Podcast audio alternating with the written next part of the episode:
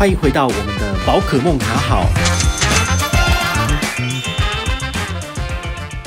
嗨，我是宝可梦。好，今天又回到了我们的宝可梦卡好。接下来跟大家聊一张卡片，叫做联邦赖点卡。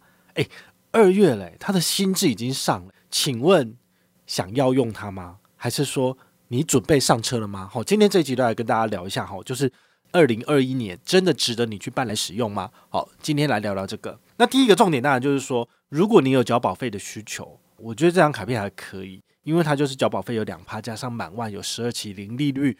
如果你自己本身有买一些人身寿险什么的，好，那用这张卡片来扣，的确是可以拿到两趴的哦。好，这个你还是可以考虑一下。我觉得在市场上面有两趴回馈的信用卡不少，比如说你用花旗现金回馈 Plus 钛金卡刷保费有两趴。或者是用 HSBC 的汇钻卡刷保费有一趴，然后满一定的额度，比如说刷十六点六万，那你就可以换五千点的现金点数回馈变成一万点嘛，那等于是几乎是两趴。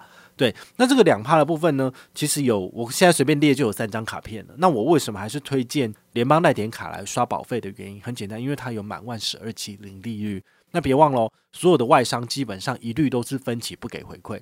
你用新展卡刷，你可以拿到基本的刷卡回馈，但是分期就没回馈。你用花旗卡刷，可以拿到基本回馈两趴，但是一分期两趴都没有。那像刚刚讲到的汇丰也是一样的情形，所以我觉得联邦代点卡还是有它的优势，就是如果你是缴保费大户，你想赚回馈，那这张卡片你是可以办的。那前一阵子刚好在网上有看到人讲说，有人有收到这个所谓的联邦银行给的这个所谓的生日贺礼嘛？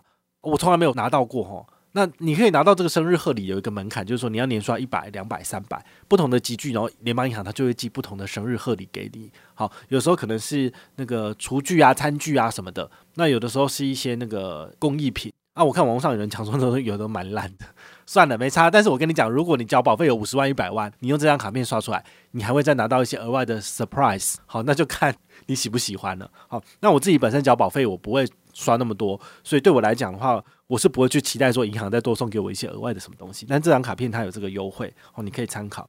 那我还是要再特别提醒大家一下哈，保费两趴不是刷就有，你一定要有联邦银行的户头，并且扣缴联邦的赖点卡的卡费，哦，就是联邦信用卡的卡费，你才可以拿到零点五趴加码。因为它在二零二一年的二月一号起，它的刷卡回馈率只变成一点五趴。国内一点五趴，再加上账户自动扣缴卡费，再多零点五，所以才会回到两趴。所以它已经是变相做了一个紧箍咒，就是锁在消费者的头上。因为很多人都没有联邦的户头，所以他就是要用这一招逼你去办他的户头，你才可以拿到两趴。但如果你真的很讨厌很多账户的话，那你只拿一点五趴你也 OK，那也那我没话讲。如果你要把它当做是保费两趴神卡，麻烦你辛苦一点。线上看一下 New New Bank，或者是去分行开个户，然后设定账户自动扣缴就没有问题了。所以这是你一定要去做到的。那另外的话还有两个，它在权益变差之后，它又推出了两个活动。第一个是 Line Pay 卡在周六哈可以有七趴回馈，那上限就是可以买一千块，这个是要用 Line Pay 扫码支付，然后绑定这个联邦赖点卡才能够拿到这个所谓的七趴的加码哦。所以你要特别注意哦，它这个是有总金额回馈上限，就是像很多的。Line Pay 的活动，它都是比如说，我们这个活动只有三十万点，那三十万点就全部的卡友一起来平分。比如说第一周就已经有两三千个卡友参加，那可能第一周当月份就发完就没了。所以呢，你要特别注意哦，就是我们二月的第一个礼拜六是二月二月六号，你在二月六号的时候，如果你有来解这个任务，然后 Line 交易提醒通知的讯息，他没有跟你讲说额满的话，那你下一个礼拜。还可以再参加一次，但是如果已经额满，他会跳通知，你就不要再刷了，因为可能第一周就会被人家领光了。好，那我也会思考，我到底要不要去参加这个任务哦？因为有时候我很忙，我可能就会忘记了，那我可能就会不赚奇葩。但是如果你记得的话，你也可以就是礼拜六凌晨的时候就去家乐福解个任务，储值个一千块，你也可以拿到奇葩哦。好，这是可以做到的。那另外一个就是说，它有个亮点叫做当月持赖点卡刷八八八八元，八千八百八十八哦，不是八八八哦。